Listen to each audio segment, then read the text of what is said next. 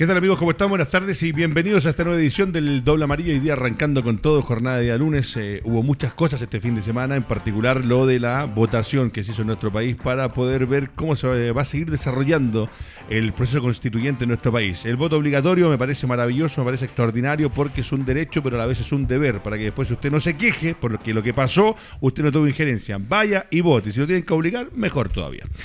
Eh, está presentando esto lo que es eh, la mejor productora que existe en nuestro país, haciendo amigos, se hace responsable y se hace cargo de lo que es la producción de El Doble Amarilla, Touch Sport de Los Sopranos y por supuesto, y como no, Experiencia Cancha. Ahí está apareciendo, haciendo amigos, la productora que además tiene el campeonato más grande de escuelas deportivas de nuestro país. Y por supuesto, y como no, ¿dónde se juegan los partidos del Haciendo Amigos? Se juegan en Mundo Sport, el Líbano 5001, el mejor complejo deportivo de Chile y del mundo, ya nos tiene presente. Me encanta día porque tengo un panel titularísimo, con titulares indiscutibles y por supuesto, y como no, con el que tiene la jineta sobre el brazo izquierdo, que es el gran capitán, el León Fernández. ¿Cómo estaba, capitán? Bien, bien, bien contento de verlo a todos de nuevo. E incluso, incluso viendo la Pozo. Que incluso viendo a Pozo. Mamita querida por él. Mauricio Pozo, Antigüedad Constituye Rango, es el segundo más antiguo del equipo junto a Fernando Azteco. ¿Cómo está? Bien, contento. ¿Fue a votar? Sí, hoy tempranito. Me fui a un cumpleaños el sábado de la noche. Llegué, fue directo de cumpleaños a votar? Directo a votar. Directo a votar. Profesor Guzmán, ¿y cómo está? ¿También cumplió con su deber cívico? Por supuesto, siempre hay que estar presente si queremos cambiar algo de lo que tenemos en Y el con país. voto obligatorio siempre he votado igual. ¿eh? Sin voto y siempre. Bueno, tú ya Es- interveniste, así que.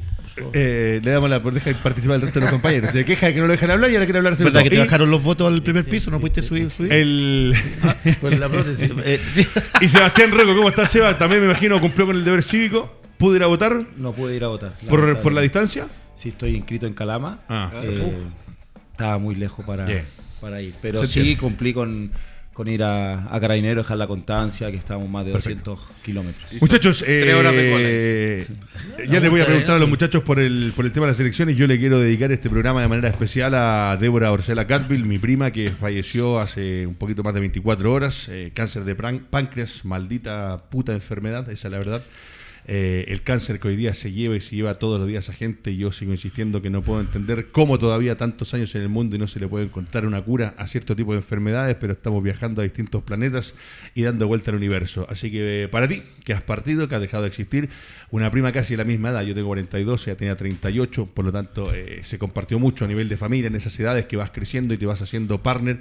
Eh, y yo siempre digo, yo no doy consejos, doy opiniones a la gente que aproveche el día a día. El mundo pasa tan pero tan rápido y cuando se va alguien tan joven, uno dice, mamita querida, por Dios, esos momentos que a veces no se aprovecharon, esos momentos, esa llamada, ese gesto, ese abrazo, ese beso, esa fiesta, compártalas. Pues yo le estoy contando a usted que hace un poquito más de 24 horas perdimos a alguien muy querida, alguien, una persona, uno siempre dice, cuando se va uno puede alabar muchas cosas. Eh, sí, de verdad que era buena, era buena, era linda, era tierna, simpática, mamá, tres niños con 38 años, mamita querida, por Dios. Bueno, para ella, para la Débora Arcela Catville. Profesor, eh, parto con usted, seguimos con lo que pasó ayer, una pincelada porque hubo elecciones y a pesar de que este es un programa deportivo, eh, no nos podemos restar de lo que fue en nuestro país. Una gran congregación de gente para votar, mucha gente, en el caso del Cheva, que se excusó por distintos motivos. Uno de ellos es la, la distancia al lugar donde uno está inscrito.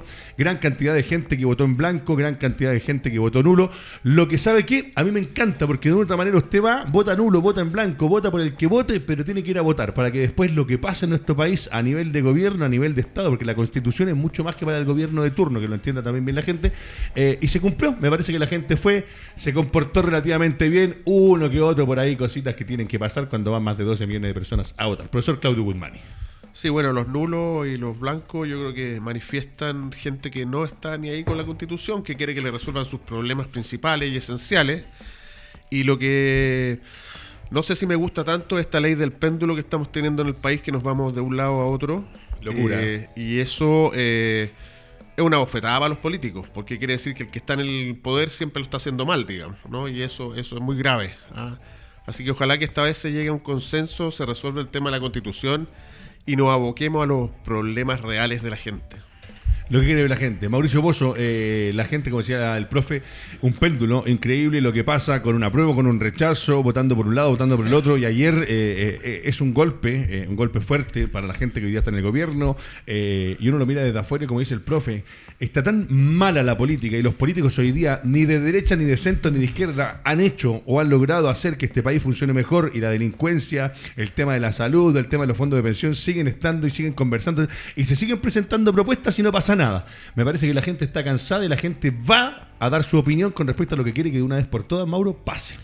Es increíble lo que propones tú, Claudio. ¿eh? O, sea, todos sabemos, es digno de, juntarse, conversar y saber por qué. O sea, llama la atención, imagínate, hasta, hasta hubo un, lamentablemente, o mucha gente estaba feliz por el estallido social, pero llama la atención el tema político, comparto plenamente. Para mí hoy día no hay una persona con ideas claras, seguimos eh, es como la, vida, cíclica. Vamos dando vuelta prácticamente con, los mismos políticos eh, y los problemas reales no se solucionan. Espero que con la constitución podamos hoy día, o, que las personas idóneas supuestamente entiendan eh, lo que queremos todos.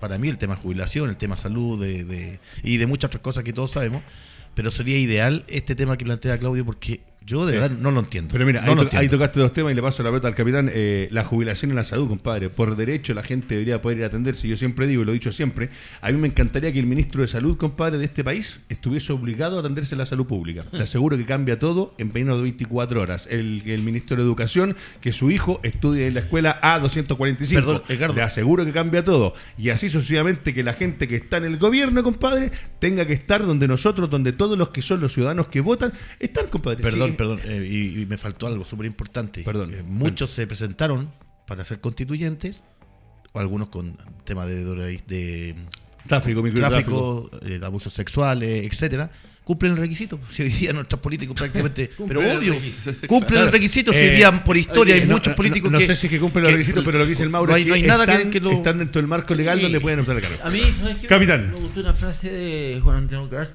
que cuando aparece en televisión, obviamente, habiendo eh, ganado una gran cantidad de, gente de su partido, él dice que no hay nada que celebrar.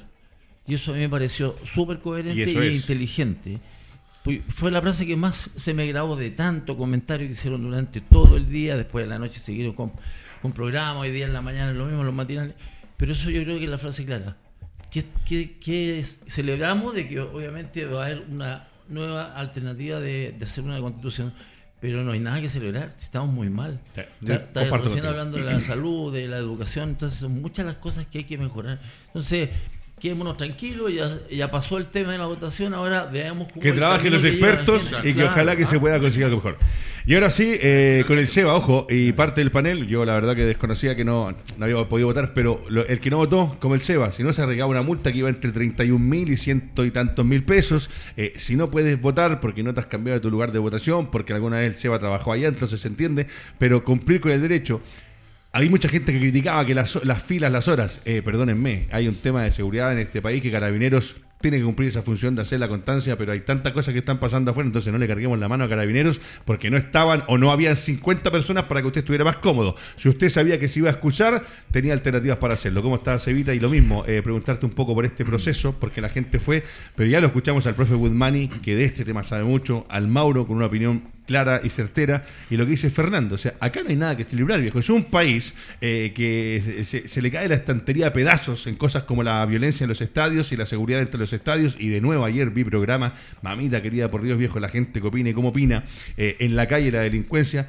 Acá no se ganó nada. Acá se está yendo o se está intentando avanzar en un camino para construir algo para todos nosotros y para los que tienen hijos, yo no los tengo, eh, que el día de mañana esto sea mejor. Claramente. Claramente que, que fue un, un día de, de mucha reflexión también desde el punto eh, o desde el lado de nosotros que, que, vivimos el día a día, que nos subimos una micro, nos subimos un metro, que hace un mes eh, abajo de mi edificio eh, mi señora estaba esperando su Uber y pasó una motocicleta y le sacó el celular. donde también tengo un profesor en mi academia que su madre trabaja en el en la salud y lleva siete años para, para poder operarse. Entonces, hay muchas cosas, muchas cosas que desde el lado de acá entendemos y sabemos que son necesarias poder resolver, mientras arriba discuten se pelean y no hay una respuesta clara de lo que realmente necesita el pueblo chileno. Y creo que por ahí va el tema. Hoy día se clarificó una situación y esperemos que sea... eh, siempre van a haber descontentos, siempre van a haber eh, situaciones eh, complejas, pero entendemos que ya terminando este proceso hay que entrar al, al área chica, como se dice, a trabajar. es. Lo dijo el presidente, tienen que acercarse posiciones, porque hay mucho, mucho problema. Hoy día está visualizado eh, en el lado de nosotros en el tema del deporte, pero atrás no se imaginan la cantidad de problemas que hay. Locura. Bueno, muchachos, ahora sí, nos metemos al Oye, fútbol. Edgar, por cosa. favor, por favor. Yo no sé Le nada. gustó el eh, tema, parece. No sé nada del tema, es sentido común. Sí, yo creo que todos los que estamos acá común, sa- sí. tenemos sentido común y sabemos las cosas que son reales. Y ese es el problema principal. Se gastan recursos, se gastan recursos, se gastan Sí, recursos pero- entre pero, ellos ¿sabe? y Eh, no yo- se resuelven las o- cosas. Yo le digo porque las veces que lo he escuchado, claro, usted me dice sentido común, pero cada vez que he hablado con usted, con Fernando en general, con todos los que están en este panel, eh, tenemos una idea, tenemos una opinión y una tendencia, pero tenemos algo. Yo ayer, la verdad que no voy a seguir alargando el tema porque quiero ir al fútbol, pero ayer escuché a periodistas que entrevistaban a gente y hablaban de cosas que no tienen sentido, porque lo que estaban votando ayer, lo que todos estábamos votando, es porque se llegó a esta instancia después de una decisión de una manera democrática para poder el proceso constituyente que falló, hacerlo así, hacerlo ahora, de esta forma, porque estaba autorizado, porque estaba avisado. Y escuchaba gente que la entrevistaban diciendo barbaridades con respecto al proceso, o sea, no tienen idea y van a votar y no saben ni siquiera ahí por qué está el votar, sentido común que dice Claudio. Ahí está. Porque el sentido, ya hicimos una votación, independiente si se ganó, se perdió, etcétera. Tuvimos que hacer otra para que nuevamente se haga esta. Ah, claro. y ya hemos perdido tiempo, o sea, hay, hay Mauro, muchas situaciones. y- y- y la salud, la educación, la jubilación, hoy día está el tema de ISAPRE, que te vaya a FONASA. Eso es sentido común, Y ponle- comparto con Claudio. O sea, necesitamos que hoy día los políticos ese sentido común lo traspasen rápidamente y las leyes sean para, para la gente. Maestro, tengo un video preparado. Partimos con el fútbol internacional, Vamos. partimos con Boca River. Mira, ojo. Acá estos han tenido que jugar Libertadores fuera del país. Acá estos han matado gente fuera del estadio. Acá estos han tenido bombas lacrimógenas dentro del estadio. Te estoy hablando La de que por lo menos. dólares, no, no. Estoy hablando de que ayer por lo menos tenemos un compañero, nuestro enviado especial en Buenos Aires, eh, Argentina, el Basti Meneses, eh, y de las cosas que pudo recabar nos mandó algunas cositas y quiero que vean este video. Es el inicio. Adentro de la cancha al final fueron los jugadores los que terminaron. Pero deme un segundito, lo vemos y lo analizamos. Así era el ingreso ayer al Monumental de River en la Argentina.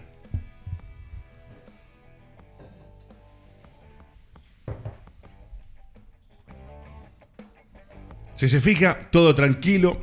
Eh, un kilómetro, un kilómetro afuera del estadio. Y ya habían vallas, ya te estaban revisando. Ahora me van a decir, ¿lo estás poniendo como ejemplo? No, maestro, bajo ningún punto de vista. Te lo estoy poniendo porque tal vez allá, de tantas cagadas que se han mandado y que pasan igual que acá fuera del estadio, que los de Rosario con Newell's se apuñalan, que los de San Lorenzo con los de Racing, los de Racing con Independiente, pasa lo mismo. Boca River se ha corregido, han trabajado en comunidad o mancomunado con la policía, con la gente que está un kilómetro afuera del estadio. Esta era la realidad que se estaba viviendo para que uno pudiera entrar. Controles como antiguamente, los que somos un poco más viejos seguramente se van a acordar cuando uno iba al Nacional y en el Nacional para llegar, compadre, te revisaban en tres puntos. Fernando tengo Boca River, River Boca, eh, en un partido que termina por un penal, para mí es penal, ahí vamos a conversar con el Mauro qué le parece a él, eh, termina ganando el minuto 41. ¿No es penal? A mí no. ¿Para ti no? No. Epa, bien, me gustó, ya, partimos bien.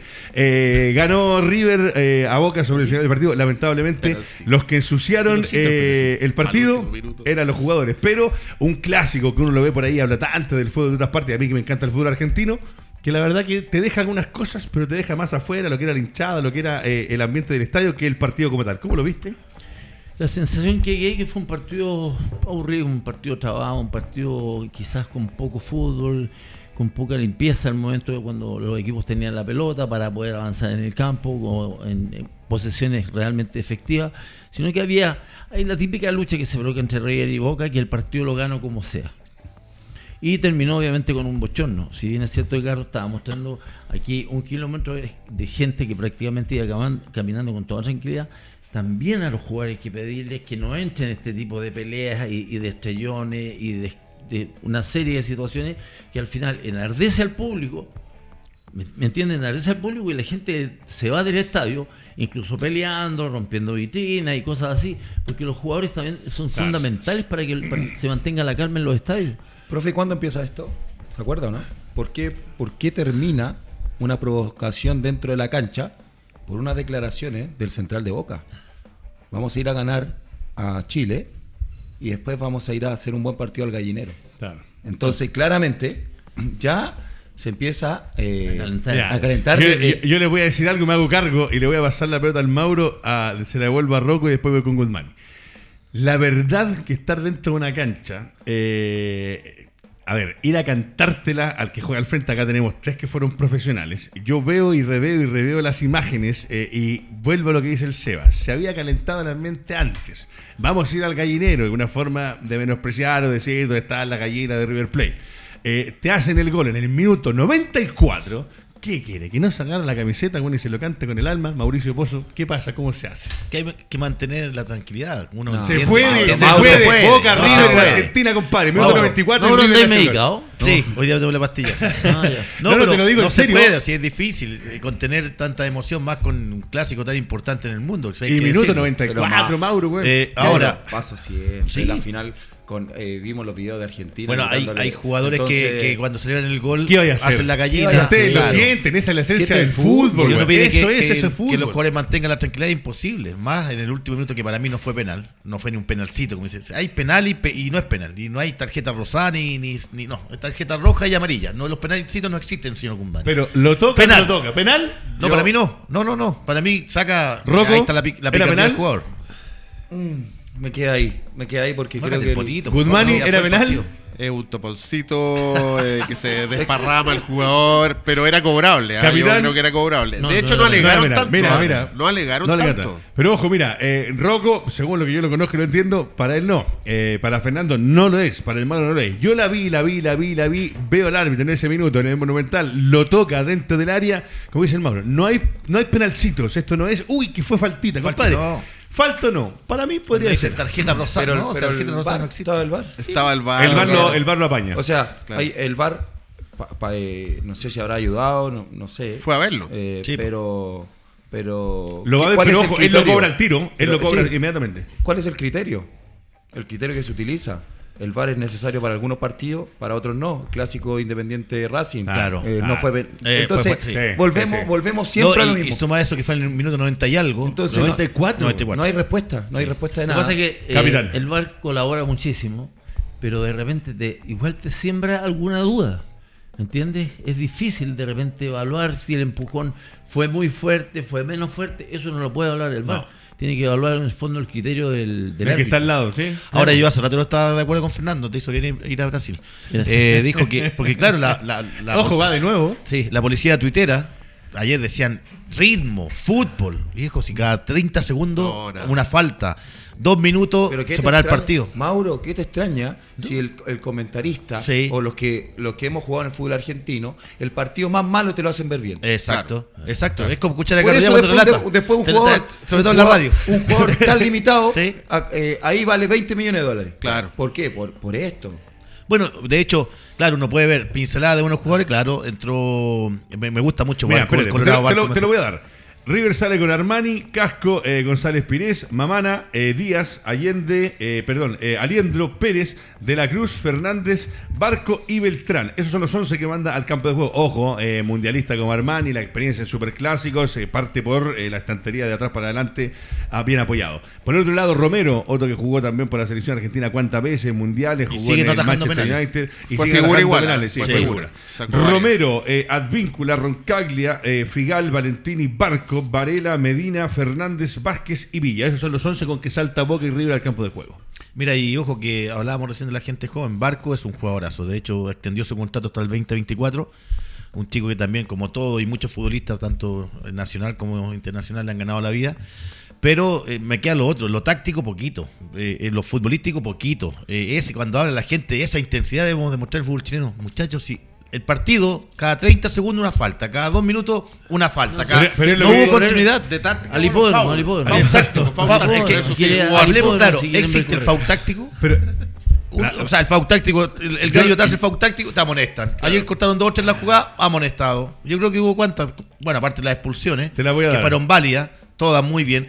Y ojo, Ahí Pero el también, entorno el que da el partido. claro, también. ahí también, mira, yo hablaba ayer con mi padre que estábamos viendo Pero el partido. esa trifulca ahí. Muy bien el árbitro, ¿ah? porque un, un juez y sus asistentes no deben estar encima de la trifulca. Se tienen que separar y empezar a anotar. Astengo pegó un combo. Rocco pegó un manotazo. Goodmani, otro más.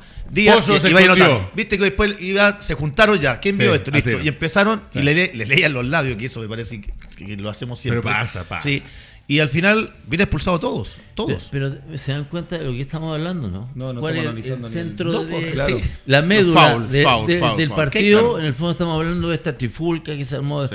eh, Partido muy trabado. distinto estar Pero hablando de Yo creo que igual quedaba, profe, disculpe que lo interrumpa. Yo creo que terminando el partido igual se iban a agarrar por las declaraciones Sí, no, y yo creo que dentro ya estaban Bueno, bien- es que es lo que decís tú, se calienta el ambiente antes y pasan cosas antes. Ahora, cuando yo te digo, eh, ya, pongámosle que era penal, eh, lo que viene después, esa celebración, tú estuviste en finales de Copa América jugando contra el uruguayo que seguramente en la época de ustedes se calentaba mucho más el ambiente y se hablaban adentro, porque ustedes se hablan, y a mí hoy día se hablan menos y se ponen la manito en la boca que me carga, pero bueno, es parte también para cubrirse las puteadas que se dan. Las puteadas se Pero es parte también de cómo se vive ahora, como dice el Mauro, tal vez no un partido de alto vuelo, sin mucho ritmo, con mucho, mucho fútbol cortado, Pero pero, trascienden en el mundo. trasciende en el mundo. Trasciende porque obviamente son dos equipos que son de- tremendamente importantes a nivel sudamericano y a nivel mundial. Obviamente tienen tienen seguimiento de incluso de gente de Europa que sigue mucho a River, que sigue mucho a Boca, porque encuentran que equipos que los identifica, quizás más que incluso que sus propios equipos de su país. Tal cual. Así que, claro, y se, se- se habla de un clásico. Cuando se habla de un clásico, uno de repente espera que quizás uno de repente se queda un poco en el tiempo. Porque antes había unos clásicos entre Boca y River que realmente, futbolísticamente, De ida y vuelta. tenía Sí. jugadores de una jerarquía increíble. Ahora, como los jugadores rápidamente se van a Europa, entonces quedan planteles que, si bien es cierto, tienen buenos jugadores, pero no tienen jugadores No. realmente Y- extraordinarios que te puedan Sí. decidir partidos de una Y manera. normalmente vuelven los repatriados, vuelven Claro, cuando ya han hecho su carrera. Pero lo que, decís tú, la carrera. lo que decís tú, antes eh, acá se jugaban los clásicos y, y Rocco y Pozo y Astengo, antes de irse, tenía la posibilidad de jugar un superclásico y saber, lo- acá lo que es la Chile con Colo Colo, la Católica con la Chile, no pasa. Ahora, Para- por ambiente sí es un clásico. Sí, o sea, sí. ves 80.000 personas en el estadio. No, ojo, y se eh, fijaron en lo, en lo nuevo del Monumental, ¿no? Claro. Eh, eh, para la gente que yo no lo conozco de atento, pero he visto mil partidos, eh, tenía pista de recortán como el Estadio Nacional. ¿Qué es lo que hicieron estos, que son eh, genios para hacer negocio, para hacer y ganar más plata? Sacaron la pista de recortán y armaron todo el estadio con graderías. Entonces Bajaron claro. bajaron, exactamente. Que- para terminar. Por favor, no, no, sí, te quiero dar una estadística, Rocco. Antes que me diga nada, para que usted me la analice. Eh, 16 remates, 16 remates, ojo, de los cuales solamente 5 al arco River, ganó 1-0 con gol de penal. Boca, 5 remates, 2 al arco. Ahí está lo que decía el Mauro. O sea, 2 remates al arco en un superclásico. Posesión 60 para River, 40 para Boca. 81% de precisión en los pases para River, 72 para, para Boca. 17-22 las faltas, ojo, muchas faltas. 5 y 4 amarillas, 9 amarillas, 6 tarjetas rojas, ojo, 2 para River de gente que estaba en el banco. 3 posiciones de adelanto para River y una para Boca. Y acá hay un tema decidor y se la paso a la pelota Rocco. Ahí está, todo el monumento. Impresionante, impresionante. 8 tiros de esquina para River, 0 para Boca, Sebastián Rocco. Quiero, quiero dejar una pregunta. Bueno, acá hay técnicos también presentes, muy reconocidos. Eh, me, eh, profe, acá, usted Mauro también, cuando, cuando dirigieron, creo que marcaron diferencia. Eh, lo, que, lo que he encontrado estos últimos clásicos a nivel sudamericano, eh, que marca mucho un precedente y creo que los técnicos no se atreven en estos clásicos. Creo que, que los técnicos hoy en día prefieren un empate que se mantenga la calma, que se mantenga la calma y eso se ve traspolado en un partido que no, que no tienen la intensidad. ¿eh? Y ayer debutaban los dos. Por, por eso, no tienen la intensidad, ¿eh? no tienen, y vámonos a los clásicos nuestros. O sea, son muy parecidos. ¿Por qué? Porque los técnicos llegan a estos partidos muy cuestionados por ambos, por ambos lados, independiente de, de- de a lo mejor de sus pa- palmarés hacia atrás. Pero creo que estos clásicos, los técnicos, eh, a nivel sudamericano, los que he visto yo, son muy de tranquilidad. Si, si ganamos, ganamos. Pero no, no ponen lo que realmente tienen su equipo. Creo que River fue un poquito más que Boca, pero no un River eh, Mira, eh, Es determinante. súper importante, yo estoy totalmente de acuerdo. Boca está a 13, a 19 puntos de Sí, River. no, no, este campeonato después Tenía la que ganar negro si y quería barra y todo. algo Sí, no. o aguarle la fiesta a su archirrival. Y River, que tiene 9 puntos sobre el que lo sigue, San eh, salió a tratar de ganar el partido más que Boca. Entonces uno, uno dice lo mismo que está diciendo Sebastián. es, es bien curioso. El, el miedo a no perder, que lo hablamos la semana Sí. pasada. El miedo a no perder los clásicos, miedo a no perder contra tu archirrival en vez de y no, querer so- ganar. no solamente en River ni en Boca, sino Sí. que en todos los equipos Sí. que son prácticamente los más importantes de, de- en, este, en este caso Colo Colo en la U. Y es verdad lo que dice.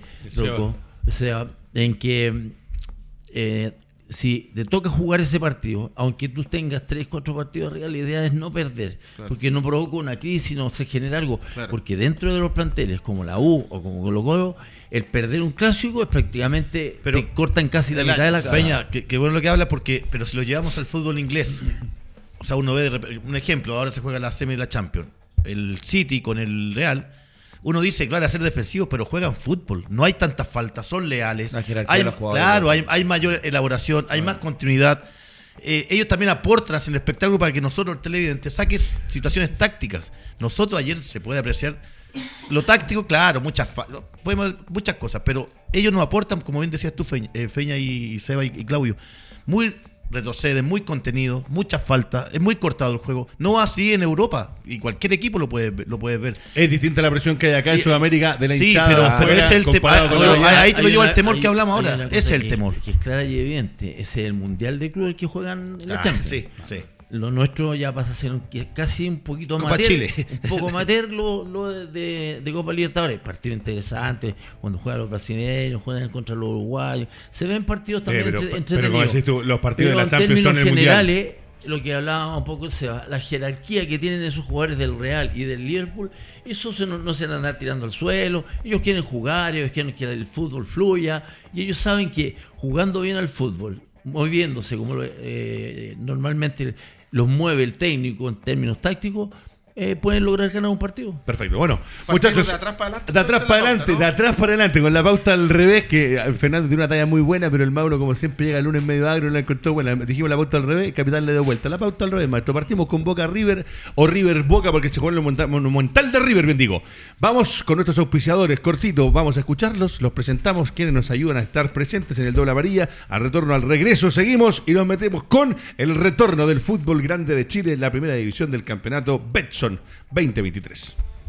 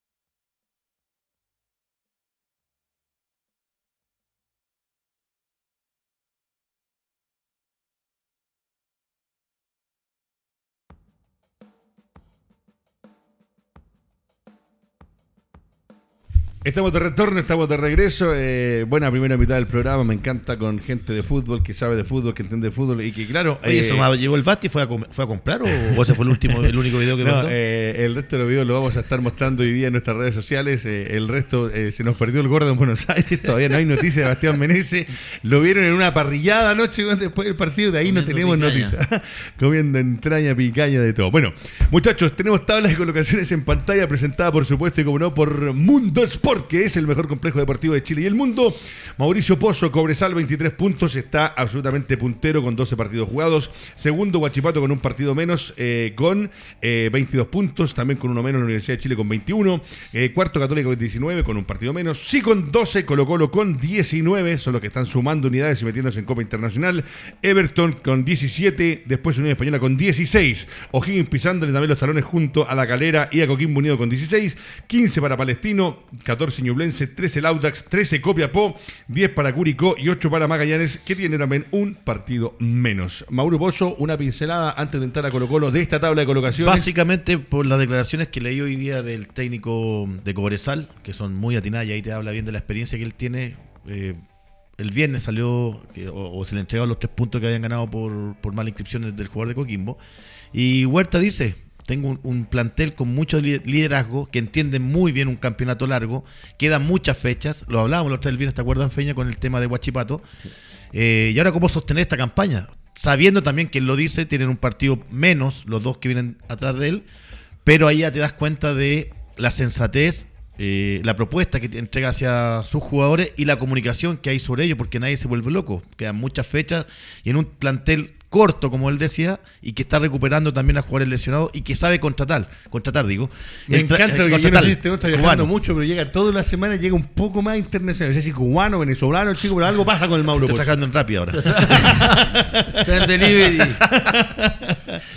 Y para terminar la idea, él decía que llegan jugadores, el caso de, de- de que va recuperando los nombres que vienen de segunda, de primera vez, y lo dijo lo- y lo he dicho siempre, ir a El Salvador te dan todas las atribuciones para estar tran- estar tranquilo. Mira, lo primero que me. Pero me- una cosa antes, Ya. usted que tiene buena memoria. Eh, el campeonato de Cobresal con Giovanoli es campeonato corto, campeonato Corto, largo. corto, corto. perdón. Eso era, quería saber para hacer tú. una similitud. Eh, me alegra muchísimo lo de Cobresal, porque obviamente Sí, no sí. es un equipo que tiene una tremenda hinchada, un tremendo estadio, que hay una presión exagerada, que tú vayas a jugar con ellos. Eh, lo que sí, obviamente Huerta tiene algo que, que lo maneja muy bien, que sabe que hay altura, maneja muy bien la pelota, tiene jugadores de buen pie, cosa que hagan rotar y muevan mucho al equipo rival, y lo van moviendo y a, a medida que va transcurriendo el partido, obviamente se van provocando los espacios y Cobresal logra abordar a rivales. Ojalá que pueda sostener la, la campaña, no es fácil porque es- obviamente eh, Cobresal no tiene las lucas que tiene Quintero en Colo Colo, que cada, Pero no- dos, no cada alega. dos semanas te pide un jugador. Eh, pero yo creo que es un tremendo técnico. La verdad las cosas que yo creo que él se ha aguantado, yo creo que ha tenido ofertas. Seguramente va a salir de Cobresal. seguro. Pero él se ha aguantado y seguramente el día de mañana lo vamos a ver en un equipo grande porque el tipo tiene las condiciones, tiene la, no la cabeza. Tiene las condiciones que él está y le da- cómodo y ese proyecto eh, lo está realizando de buena forma. Es- que- ya estuvo es en la U, sí, ya ha pasado en varios equipos. Mauro, Pero el Cobresal es el Mauro, bombero. Mauro, o sea, ya no, ya, ya siete años. Mauro, pero- lo que pasa no, por es que eso, la, pero cuando la lo llamaban- comodidad, la comodidad en el fútbol. Impagable. O sea, eh, no, no, o sea, sí, qué bueno estar cómodo en un equipo porque está ganando. Pero la idea es tener nuevos desafíos, ir creciendo como técnico. A lo mejor Huerta quiere ir a dirigir a México, el día de Ah, mañana a claro, España. sí. En e- a eso voy yo. Porque si te quedas pegado ahí en El Salvador Claro, y en El Salvador, oye, es bueno Huerta, pero mire, dirige. Bueno, Huerta. No, porque- tiene que tener alguna tiene que- proyección. Tiene que, claro, buscar que su medida sea bastante. Y si no me equivoco, el jugador más, el técnico con más edad, ¿o ¿no? 60 sí, y algo. Sí, yo eso, eso lo veo un poco en contra para Huerta. Yo, yo no sé qué tanto te van a contratar de afuera a esta edad a un técnico chileno. Eh, lo veo difícil. Ah, eh, yo creo que él puede apuntar a, a Dame un- clubes da- da- grandes. dame un sí, segundo que está llamando a. Ancelotti que quiere hablar con Guzmán. No, no, pero es que eso es diferente porque tenía una trayectoria grande. Yo, yo creo que lamentablemente para el medio de nosotros que un técnico experimentado vaya afuera es No ha logrado difícil. algo así. Sebastián Rocco, difícil. el presidente de Cobresal, Huerta, lo que dice el profe Guzmán, y claro, como no ha logrado a un campañón, no se ha mantenido, sacado campeón a una católica, a una U, a un Colo Colo, claro, de repente, como dice el profe, tiene toda la razón. Eh, te van a mirar, a- técnico de, te van de a Costa mirar en su momento. Además de bajo perfil él. muy bajo perfil. Claro, Yo me quiero quedar con el análisis que hace el profe, eh, que es distinto al análisis que hace la prensa. ¿Por qué? Porque generalmente a Cobresal lo destacan por la altitud, pero hay una forma atrás que identifica a su cuerpo técnico. Y eso es lo que estamos destacando hoy en día y que a mí también a, a nivel personal no sé si lo podrá implementar en otro equipo, porque acá tiene la tranquilidad y las garantías de sostener un proyecto. ¿Por qué? Porque en su momento, no sé si se acuerdan, este torneo pasado o el anterior, hubo como 5 o 6 fechas que no pudo ganar al comienzo. lo sostuvieron. Acá en Santiago, cuatro o cinco fechas, fuera. Sí. Un equipo mucho más eh, importante, lo sacan. Entonces, eh, también eh, el análisis que uno hace es de la forma que juega Cobresal. Es de la forma como utiliza esa ventaja deportiva que creo yo Sí. es fundamental. Porque si no, Cobreloa estuviera en primera.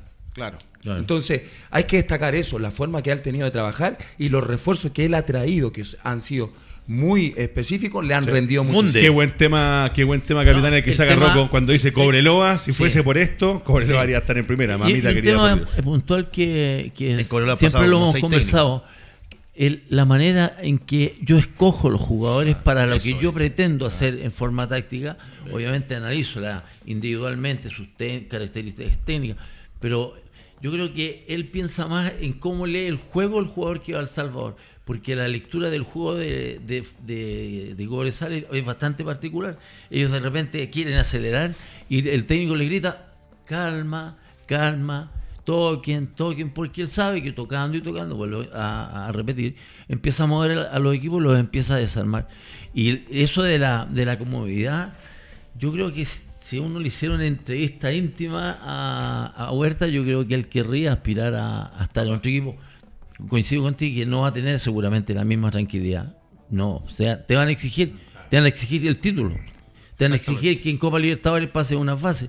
Es complicado, pero para eso va a tener que escoger jugadores que estén al nivel ¿ah? de lo que él pretende en un equipo grande. Ah, bueno, bueno, buen punto. Ahora, bueno, ahora es, es bien por favor. inteligente lo que está pasando también de parte de él, porque en realidad los equipos grandes no hay diferencias de jugadores. Aquí ahora cualquiera le puede ganar a cualquiera. Yo no veo ni a Colo Colo sólido ni a Católica solo, a a pesar de que Católica tiene muy buenos jugadores, pero el nivel es ¿Hace muy cuánto, parejo. ¿Hace cuánto que no tenemos un equipo que podemos decir, este le ganaba a cualquiera caminando? Una de las católicas que salió campeón de la campeón, me acuerdo que había uno, no me Un acuerdo. par de años atrás podríamos Sí. decir que Católica estaba sobre el resto. Que era como- Y Colo Colo quizás se armó bien el año pasado.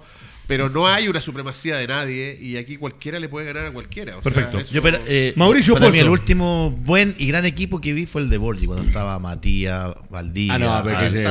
Ah, bravo. Es que ese equipo le Bravo. ga- ahí está Mira, lo que hablábamos Colo- recién. Colo Colo. Colo También, también esos fueron los dos últimos que para mí, por, su juego, por su calidad de jugadores. Iba y le hizo cinco en Brasil. Sí, a- la. Liga Deportiva también. Ese era bravo. Esos son Bueno, los dos últimos. Mauricio. Pozo, vuelve Gil tras el castigo y la formación de Colo Colo para recibir a Audax ¿Me dijiste Italiano. Se retoma la acción del campeonato grande del fútbol chileno, donde dice Leonardo Gil retornará luego de su castigo. La posible formación sigue, y aquí ojo, eh, no sé si alguien tiene más información. Yo he preguntado, me han dicho distintas cosas. Lo de Brian Cortés sigue de Paul al arco. Está De Paul eh, como arquero, Maximiliano Falcón, Ramiro González, Daniel Gutiérrez, Bruno Gutiérrez, Esteban Pavés, Vicente Pizarro, Agustín Bausat y Leonardo Gil, junto a Carlos Palacio y Damián Pizarro. Ese sería el 11 Mauro con el que Colo Colo vuelve al ruedo. Con Audax. Con No Audax sé, sin no público, sé. mañana. No sé si va a ser ese 11. Mañana hay harto fútbol, ¿ah? para que la gente desde las dos, ¿a qué no empieza la Champions? Dos y media. Dos y media. Los que Esa, trabajamos. esa vamos a volver. alineación. Es una posible. No, no, la sacaron porque Colo Colo entrenó acá en, en Quilín. Perfecto, Ojo. perfecto. Sí, por el- por el y sábado, porque fue la pero elección Ojo que, que Quintero es. Es mentirosa. Aquí me están ¿Por qué? Porque el mejor, el mejor volante que de estos últimos partidos ha sido ah, eh, de Colo Colo. ¿Cómo se llama? ¿Bausat? No, volante. ¿Pavés? No, el Fuentes. Fuentes. Fuentes. Fuentes. No puede estar afuera. Perfecto, ok. Sí. Mauricio Pozo, vuelta al ruedo, vuelta al fútbol. eh, esta semanita de para por las elecciones, los equipos obviamente para corregir algunas cositas, lo que quiere hacer Colo Colo pensando en los dos flancos internacionales. eh, esa derrota con Boca que va a pesar porque podría haber significado otra cosa con respecto a una posible clasificación. Ya no lo fue. A preocuparse el campeonato nacional, pero siempre hablando en dos flancos. ¿Cómo lo ves a Colo Colo de aquí a lo que O viene? eh, eh, es relevante ese partido, sí, pero también saca conclusiones. Hizo un buen primer tiempo Colo Colo, hoy día la falencia en los goles te marca también de que Damián Pizarro un chico joven que debe marcar y goles. Lucero que afuera la está rompiendo, güey. Sí, pero, pero de- de- creo que Damián Pizarro alabamos su juego, pero tiene que hacer goles. Está en un equipo grande, está en un equipo importante, independiente de los que estén a- al lado de él.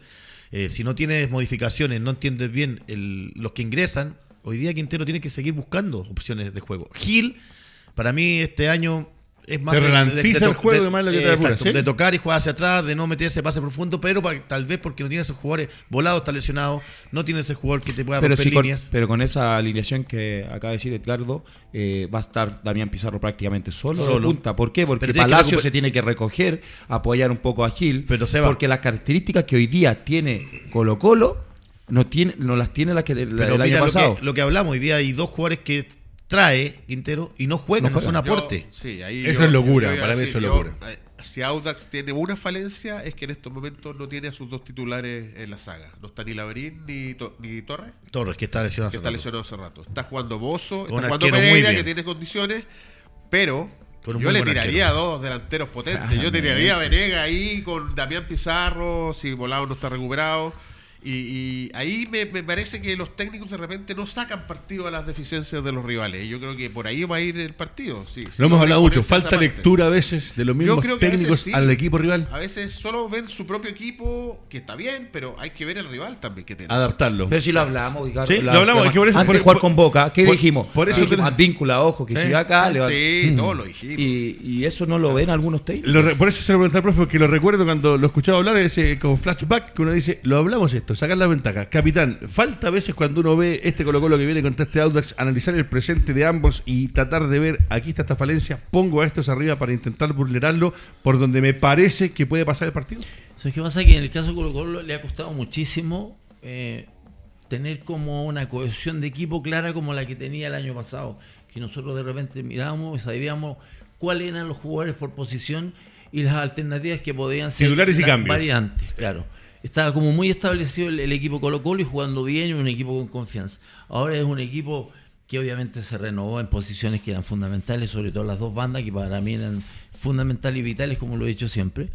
Pero en términos generales, el equipo ha ido mutando. Ha jugado un, un delantero, eh, juega Castillo, juega Pizarro, de repente entra Vicente Pizarro en la vida de la cancha, sale Fuentes. O lo ponen de lateral. Eh, claro, te ponen de lateral. Entonces ha ido eh, mutando Colo Colo, pero mutando mal. No, no, no, no ha podido Ahora, Sí, acomodar y lo que el- dice el, equipo. Capitán, y lo que dice el, el titular, cuando hablamos de Gil, y ojo, eh, en algún momento sí, pero yo recuerdo que tú fuiste uno de los primeros que dijo en este programa, ya hace un par de años, ojo con Gil, que físicamente, cuando estaba el tema de la selección, no lo llaman la selección porque no le da, porque en el segundo tiempo baja.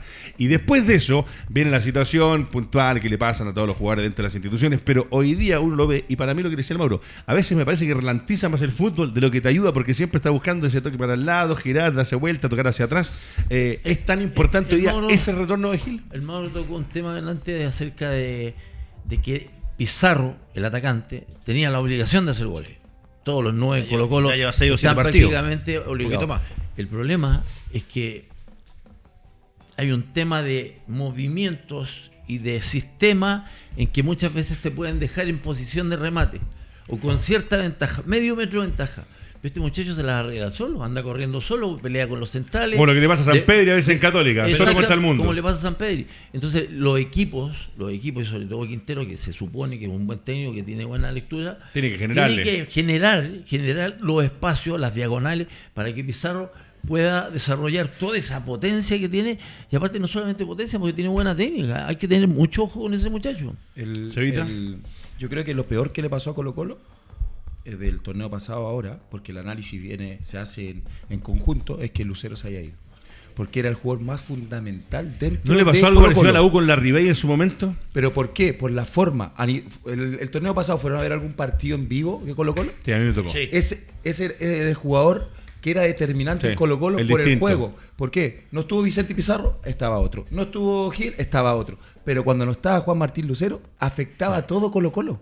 ¿Por qué? Por, por su forma de jugar, como el profe. modificaba el sistema. tipo se metía entre los centrales, generaba juego y aparte definía, te metía diagonales. Y hoy Colo Colo no lo tiene. Tiene un jugador totalmente distinto, con potencia, donde a lo mejor se ve frente, te gira como se lo giró el otro día con- contra Boca, pero no tenía esos volantes que tenía por fuera. Eso lo viste- Entonces, es distinto. Eso lo ¿En dijo qué, estadio, capitán, ¿en sí. qué estadio lo viste en vivo el de Colo? Porque yo lo fui al Monumental y no veía nada. Pues si tus gallos se paran, no podéis ver. Estaba en el palco. Es tremendo. Ah, en el palco. Ya. No, no, eso, eso es un tema aparte para otro día, pero lo, lo Había no, no, un pressing alto además, había un pressing alto con Gil, con Costa, Costa que era muy intermitente, pero era el que te Eran cinco jugadores que te marcaban Ese distinto. profe Hoy día Claro, tiene ah. a Fuentes que lo pone, cuando juega con una línea de tres, lo pone por fuera, no es especialista. Por el otro lado, no tiene un especialista. Sí. Entonces, acá, acá atentos. Fernando lo dijo en un momento y le paso la pelota porque creo que ahí hay un análisis bueno de parte tuya. Fernando dijo, eh, durante este, este torneo, eh, pone hombres que no son especialistas y se nota. ¿Qué vaya a hacer? Si está, está- lo estáis forzando a jugar una posición. Ahora, Fuente no puede jugar contra una raya. Porque Fuente siempre Pero jugó en el ¿sabes lo medio, que a mí me llama la preso. atención y ahí critico a Quintero? Es que si tú tienes un jugador como Jason Rojas, que lo tiene hace dos años, tres años con él, ¿cómo no- en dos años no vas a ser capaz Sí. de, de trabajarlo como lateral? Sacarle que, trote, vaya mandarlo afuera, que vaya subiendo, que vaya llegando a la línea de fondo, ¿Sabes que qué- haya qué jugado. pasa, profesor? Que el otro día había a Gutiérrez por izquierda y todo el partido le gritó a Gutiérrez. Se escuchaban en los micrófonos del, del También. canal del fútbol. Sí. Y le gritaba, y le gritaba, y le gritaba, y le gritaba. Es, Lo com- vuelve loco. es complejo, porque él es central, Gutiérrez es Sí. central, tirarlos contra la raya eh, y tratar de sostener dos cosas. Una, defender bien y atacar. Porque eh, Quinteros tiene en la cabeza que Soso pasaba y llegaba. Sí. Entonces le estaba pidiendo un poco que avanzara, que avanzara, que avanzara. Pero él no tiene las condiciones, él tiene condiciones para otras cosas. Entonces de repente, por eso que para mí me gustan mucho los especialistas, sobre todo por las bandas. Sí, el tipo que es especialista por las bandas Claro. te lo va a hacer bien siempre. Recuperó el partido amistoso con San Joaquín en 1-0 gol de Moya. Lo recuperó y Bimber también que jugó de stopper. Ahora ojo con Audax, que puede ser un partido bisagra para Colo Colo. Ya tengo Sí. cuatro partidos que no ha perdido. Encontró una idea con un técnico tal vez que ya poco tiempo, pero destacamos a Calderón, el, jefe de las divisiones menores, quien asumió un momento importante para Audax, sacó un empate, dos triunfos. Y ahora cómo, cómo jugar a Colo Colo, creo que puede, y sin público, porque creo que Colo Colo marca mucha presencia jugando local, pero con su gente. Bueno, muchachos, eh, el presente Colo Colo, el retorno de Gil, lo analizan los muchachos frente a un Audax, eh, partido que va a ser entre- entretenido, interesante, donde hay cositas para analizar y cosas para ver. La fecha que viene es, como decía muy bien el profesor Guzmani, eh, arranca mañana a las 3 y media de la tarde Magallanes con Curicó, a las 6 Ñublense con Deportes con Piapó, Unión Española con la Unión La Galera y Colo Colo con Audax Italiano. Después el miércoles, Cobresal con O'Higgins, Coquimbo con la U, La Católica con Guachipato y el jueves Everton con Palestino. Y dice, eh, los azules pasan la página del sucedido en el clásico universitario que no pudo terminarse de jugar y ahora miran su panorama con los aurinegros, buscando seguir en la parte alta de la tabla de colocaciones. Mauro, se viene la U, se viene Coquimbo, un partido que es para lavar un poco eh, lo que pasó en el clásico universitario. Tengo entendido que no hay confirmación todavía de cuándo se juega, dónde se juega, cómo se juega. Eh, va a ser un partido que van a quedar ahí puntos importantes hoy día Y para ya nadie U. se acuerda del clásico, de Y- lo que pasó y, es- y y nadie toma eh, las medidas medida. correspondientes. Medida. Pero bueno, eh, seguimos con la próxima fecha. Entonces, lo que es la U Coquimbo, un partido difícil. Coquimbo, eh, creo Os que. queda vuelo los entrenamientos también dentro de las cositas de la U. Coquimbo, las últimas fechas no, no ha sumado a tres eh, y encontrar un poco el juego que, que me parece que lo peor que le hubo pasar a la U, que le está haciendo un buen partido contra Católica, eh, demostrar hoy día ese orden, la dinámica que implementó por lo menos los 30 minutos que jugó y sostener ya 9, 10 fechas que no ha perdido. Yo creo que ya encontró un equipo y una estabilidad emocional, psicológica que le hemos conversado permanentemente acá al técnico Pellegrino. Perfecto, Pero- dice que tampoco está con el Puya será el delantero Leandro Fernández, quien deberá cumplir Eso, sanción por acumulación de tarjetas amarillas. Pero acá hay un tema que les quiero Leandro tocar. Fernández y Mateo, Sí. eh, por mucho que no brille Mateo, pero es súper importante en el mediocampo. Y Leandro Fernández también. Yo no sé, ahora Guerra, seguramente jugar Guerra Palacio. Debería. Eh, y vamos a ver quién es el que se engancha, digamos. Yo creo que hacer Guerra. Palacio va a quedar más arriba. Más arriba. O quizás va a meter a Osorio, no sé. Ahí- Aquí, aquí vamos a ver el manejo de Pellegrino realmente Hay con que dos jugar jugadores engaño. importantes afuera. Pero con Ya. Coquimbo va a tener espacio. No, pues también, ese, ese es el otro hay, tema. hay que tener un análisis también Coquimbo. Coquimbo es como dice. Edgardo, no ha, o dijo Mauro, no ha sumado los puntos necesarios de esta última fecha claro. y adicionalmente le quitan tres. Está en una posición muy tranquila, claro, sí. tranquila, los primeros cinco, y hoy día lo vemos en el lugar número 10. Entonces también ya tiene, y las declaraciones de su técnico, que se lo va a hacer difícil a la U. Sí, o sea, claro. tampoco pienso yo que Coquimbo lo va a salir a buscar. Para ti es raro ver a los coquimbanos arriba, entonces. Sí, muy raro, muy raro. Duele. Capitán, eh, quiero tocarte un tema. le- les quiero abrir un, un tema a todos. Eh, el fútbol pasa, no pasa en vano. Eh, la- el tiempo te va dejando atrás y quiero tocarles un temita que salió, me imagino lo vieron en todas las redes sociales, eh, con respecto a lo de Gonzalo Jara. Que no está siendo considerado en Coquimbo un bicampeón de rato. América hace rato. De todo este campeonato, de todos los partidos que se han jugado esta temporada, ha jugado solamente uno, si no me equivoco, contra Deportes Ovalle eh, por, por Copa Chile. Y está buscando la alternativa con 37 años de salir de Coquimbo Unido a mitad del campeonato. Tiene contrato hasta finales del 2023. Rescindir el contrato o eh, dejar el fútbol. No sé qué será, qué pasará por la cabeza de Gonzalo Jara. Es complicado así para un ex jugador con 37, eh, para un jugador ex seleccionado El nacional, campeón de América. No se detiene, dice una canción por ahí. el Menos tiempo, ti, el tú tiempo avanza, como no, estoy- ahí. el tiempo avanza eh, y obviamente físicamente ya no eres la misma persona, has acumulado lesiones en el tiempo, has acumulado recuperaciones, pérdida de masas musculares por este y este motivo, por una operación, por golpe, una, hay un sinnúmero de cosas que eh, el jugador que em- empieza con una musculatura limpia, con una cabeza limpia, después con el tiempo eh, tenemos un jugador estresado, un jugador gastado. Eh, no estoy hablando de Jara, estoy hablando que Sí, eso general, es lo que más o menos va los que va, sucediéndole claro, a todos. el cíclico. Y yo creo que uno tiene que tener bien claro de repente en qué momento retirarse. Porque si yo quiero estar metido en el fútbol para estar sufriendo, en donde yo fui un seleccionado chileno, fui un tipo súper importante los equipos que estuve, entonces ahora no lo es, entonces te provoca quizá un, un- una pequeña depresión, entre comillas, el que no seas valorado Claro como eras antes. Entonces, antes de eso yo prefiero retirarme. Eh, puntualmente eh, me tocó hacerlo así a mí. Yo Porque acá me- no hay un componente económico. me di, claro, me di, claro, no, exactamente. En ese tiempo era distinto, en los 80 era Claro. distinto. O sea, tú de repente tenías que irte para la casa y tenías que salir a trabajar. Claro. Pero en este caso no, pues me, Claro, Ma- se Mauro ha retiran y- o sea, de Jara, menos, Gonzalo-. Yo no tuve que salir a trabajar al Gonzalo es un, Yo nací retirado. un tipo extraordinario, pero obviamente el tiempo pasa, como les digo, y pasan muchas situaciones cuando, cuando uno tiene que tener gente al lado cercana que, que- que te- quizás tenga más lucidez Claro. al momento de, de una, de una conversación abierta, decir, bueno, ¿quieres seguir jugando? Sí. Tal cual. ¿Estás para ser titular? ¿Tienes las condiciones? ¿Te dan ganas de ir a entrenar? Sí, no, Todas y, esas cosas son y acá Cevita, eh, el tema es que eh, solamente ha jugado un partido por un campeonato de menor envergadura, que lo jugó completo, pero eh, claro, uno lo ve desde afuera, ustedes son jugadores, por eso tienen una opinión más concreta. Yo recuerdo lo que cuenta el capitán, eh, llegó un momento en que te pasa uno por el lado y tú decís, ya, ya no estoy, ya no estoy, sí. No, ¿Qué voy a hacer?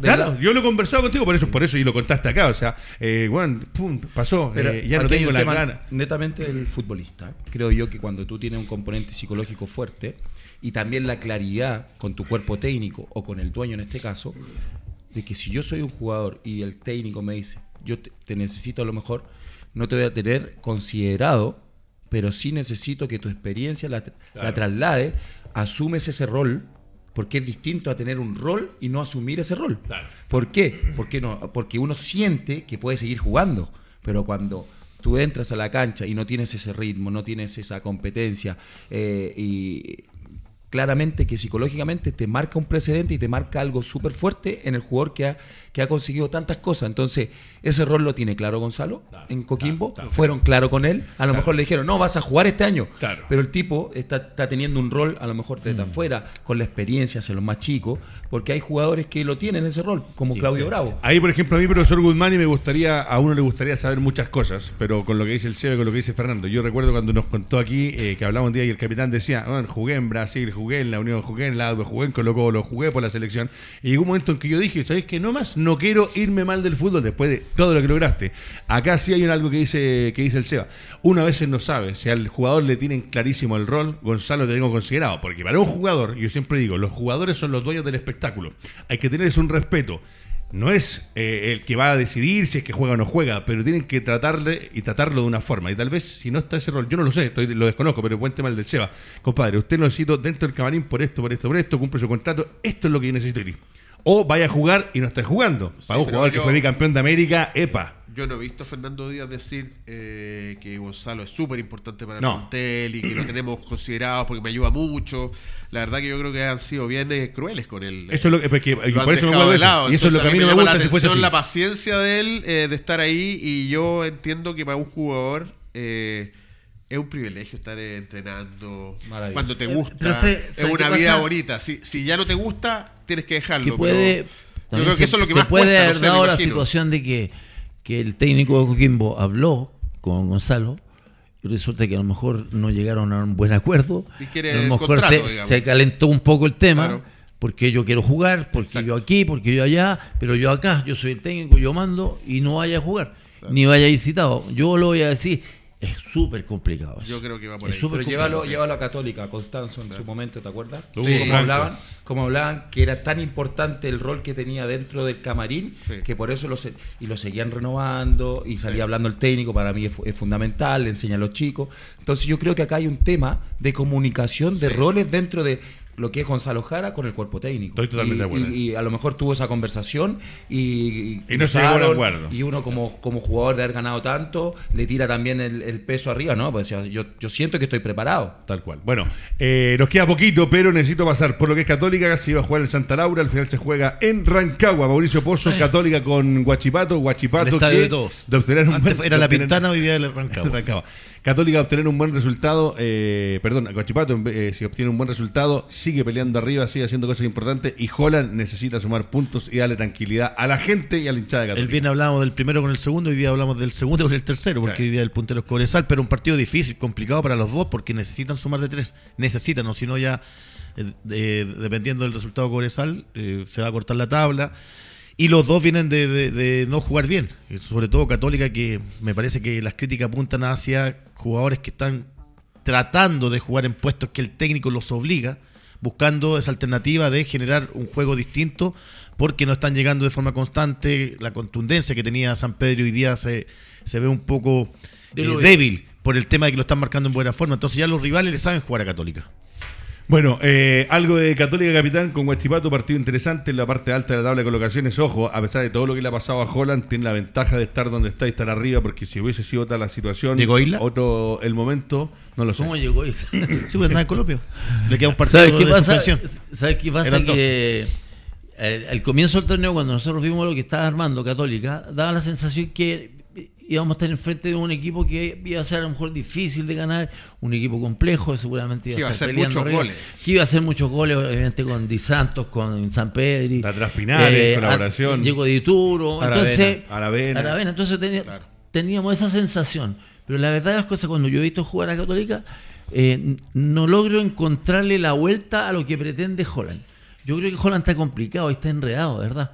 Porque eh, coloca a los, jugadores donde corresponden. A Isla lo tiene jugando de repente hasta de volante, de- lo, lo mete al medio, de repente. Entonces, todas esas situaciones, los jugadores son son tan sen- sensibles a, a situaciones que dicen este caballero está complicado, este caballero me parece que ya no, No la Lo clara. el jugador lo lo percibe. percibe, claro. ¿Cómo veía Católica Seba tú también lo- con esto que lo- viene? Contra, ojo, contra Guachipato, que si gana Guachipato, vuelve a recuperar con 12 partidos jugados al igual que Cobresal el primer lugar de la tabla de Yo siento que, yo siento que Holland está un poquito eh, comprometido con la palabra que le dio a esos jugadores.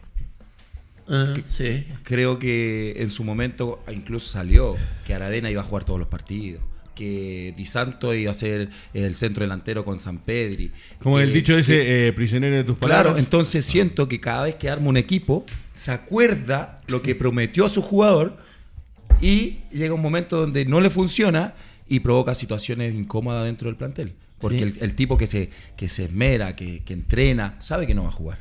Entonces eso va provocando situaciones y a raíz de los rendimientos personales, también que no han sido acorde a lo que todos suponíamos en un comienzo que Católica iba a arrasar con esta calidad de jugadores, teniendo los dos mejores laterales, creo yo, de los últimos 10 años en el fútbol chileno. Mena y Isla, Isla y Mena. Y, y- y creo que no ha sido así. Entonces, yo creo que Holland está un poquito complicado. Y adicionalmente, le está pasando lo que le pasó a la U en torneos anteriores. No sentirse en su casa. Eh, esa identificación que tenía en San Carlos, de ir ahí, de ir a jugar a San Carlos era complicado. Ahora juega siempre de visita. Entonces ahora juega siempre de visita. Muchachos, las últimas dos cosas. Una eh, la voy a pasar rapidito porque eh, no, no salió bien, que fue el partido de, de Alexis, que esperábamos todos, o por lo menos yo esperaba que ganara ese partido para quedar a dos puntos hasta ayer, porque después ganó 3 a 1 el Paris Saint Germain. salió lesionado y resentido, se Hablan complica Mourinho un poquito. Se complica un poquito. PSG que ha invertido más de 1.400 millones de dólares y para ganar la Champions y ahí está, sigue soñando y yo creo que no lo va a conseguir. Pero eh, quiero una pincelada de cada uno de ustedes y parto por el capitán. Recién Rocco no me acuerdo la frase que ocupó, pero dijo, si uno entrena como entrena, está como para jugar. Eh, 40 pepas tiene. Atajó y lo que atajó es impresionante. Unos titulares bueno, en España. Hace cuatro días leía en los medios, en las redes sociales, que habían hinchas que del Betis que decían que casi que partían perdiendo porque jugaba Bravo y sacaban a Ruiz Silva, ¿el otro? Silva. A Ruiz Silva. Eh, mamita querida por Dios, Claudio Bravo, extraordinario. A los 40 años y ataja como ataja, uf, ¿a quién no le gustaría estar así? Guerrero con 28, ni la mitad, capitán. Eh, la verdad, las cosas es que me tocó ver el partido. Extraordinario. Por esas cosas, la vida estaba en el gimnasio y me tocó ver en una pantalla el partido del, del comienzo al final. Y la verdad, las cosas que Bravo tuvo una actuación notable, pero notable. La verdad, las cosas sacó una pelota de gol que realmente es de arquero grande, de arquero gigante. Mí Bravo, ustedes saben que yo le tengo un cariño especial porque lo conocí en Colo Colo, es un tipo extraordinario, es un muy buen tipo y aparte un profesional 100%, se ha tenido que comer cosas de repente. Ah, bueno, el año pasado no lo seleccionó, colocan. sí, seleccionó la fecha ¿Cuántas 35, veces no puede ha hecho jugando? ganar a, Pellegrini en definición a penales, por aquí, y a varios equipos? En la Real Sociedad hasta con gol de tiro libre. entonces es espectacular lo que Extraordinario, extraordinario, Claudio. Ahí, por favor, Creo- imagen del gran capitán. Extraordinario, Claudio. Creo que la decisión de haber continuado su carrera, creo que fue afortunada, porque no olvidemos que cuando termina su contrato con el City, Guardiola le habla que lo quería tener en su cuerpo Sí, técnico. Sí. Entonces el tipo dice, fue, no. dijo, no, yo estoy para prepar- preparado para seguir jugando, para seguir compitiendo, porque no es lo mismo Sí. jugar que competir, Sí, y el tipo ojo. está compitiendo. Y sabe qué, hablando de arqueros y de edades, eh, Chilton se retiró a los 42, el Gatos Ben se retiró a los 42, después Chilton volvió a jugar, pero casi de, por una talla humorística. Eh, ayer me miraba y le hago un paralelo. Eh, creo que fue campeón del mundo el 2006. El Parma está dentro de los seis equipos que podría tener un retorno a la máxima categoría del fútbol italiano. Hablo de Gianluigi Buffon. Tipos como Bravo, tipos como Buffon. Hoy día es Bravo, pero también un reconocimiento a estos, como dice el Seba y como ha dicho Fernando, que se preparan y entrenan y cuidan esto, que es lo que profesional, diría yo, que es bravo y cuando lo necesitan y está bien físicamente, nunca, nunca tiene partidos bajos. O sea, es difícil encontrar partidos bajos de bravo. Y Ruiz Silva no es un arquero que dé mucha seguridad. Yo creo que ahí es donde tiene la, la gracia. Yo, al contrario de lo que dice la gente del Betis, yo creo que con Ruiz Silva ha perdido varios partidos y le han La hecho final, goles de hecho, la semifinal, ¿te acuerdas? Así que Bravo todavía tiene por lo menos este año para seguir ahí en el Betis y Estamos hablando y- del y primer resolver. nivel de fútbol sí, mundial. totalmente. Pero ahora se habla de que Ahora se habla, que el Bolivia. Villa- se habla que el Villarreal lo quiere por lo mismo que hablabas tú, Ricardo, porque el, el que viene, el arquero, es muy joven, el de Villarreal, le quiere dar continuidad y necesita un arquero que le enseñe y que también lo mantenga en el primer nivel. Muchachos, eh, Mundo Sport, el mejor de- complejo deportivo de Chile y el mundo para jugar al fútbol, al pádel, Quincho, centro de eventos, eh, atendido por don Francisco Fanjul, el regalón del señor Claudio Guzmani. Eh, lo van a atender ahí en el Líbano 5001, maestro. Usted vaya, cotice, llame. Ya desde la próxima semana tendremos la winchita con el número de teléfono, el contacto y todo para que usted arriende las canchas. Y la productora Haciendo Amigos con el torneo de clubes y escuelas deportivas más importante de nuestro país es el auspiciador oficial de este programa. Agradecimientos a Alejandro Cortés, el patrón eh, del programa y que nos permite estar semana a semana haciendo esto. Atrás de los controles, el mejor Álvaro Guerrero, capitán. Un placer Un volver a estar contigo. Seba, extraordinario, siempre, siempre fútbol, siempre acertado, siempre concreto. Ni hablar del profe y el Mauro que ya son parte Gracias. del panel titular del doble amarilla. Será hasta la próxima.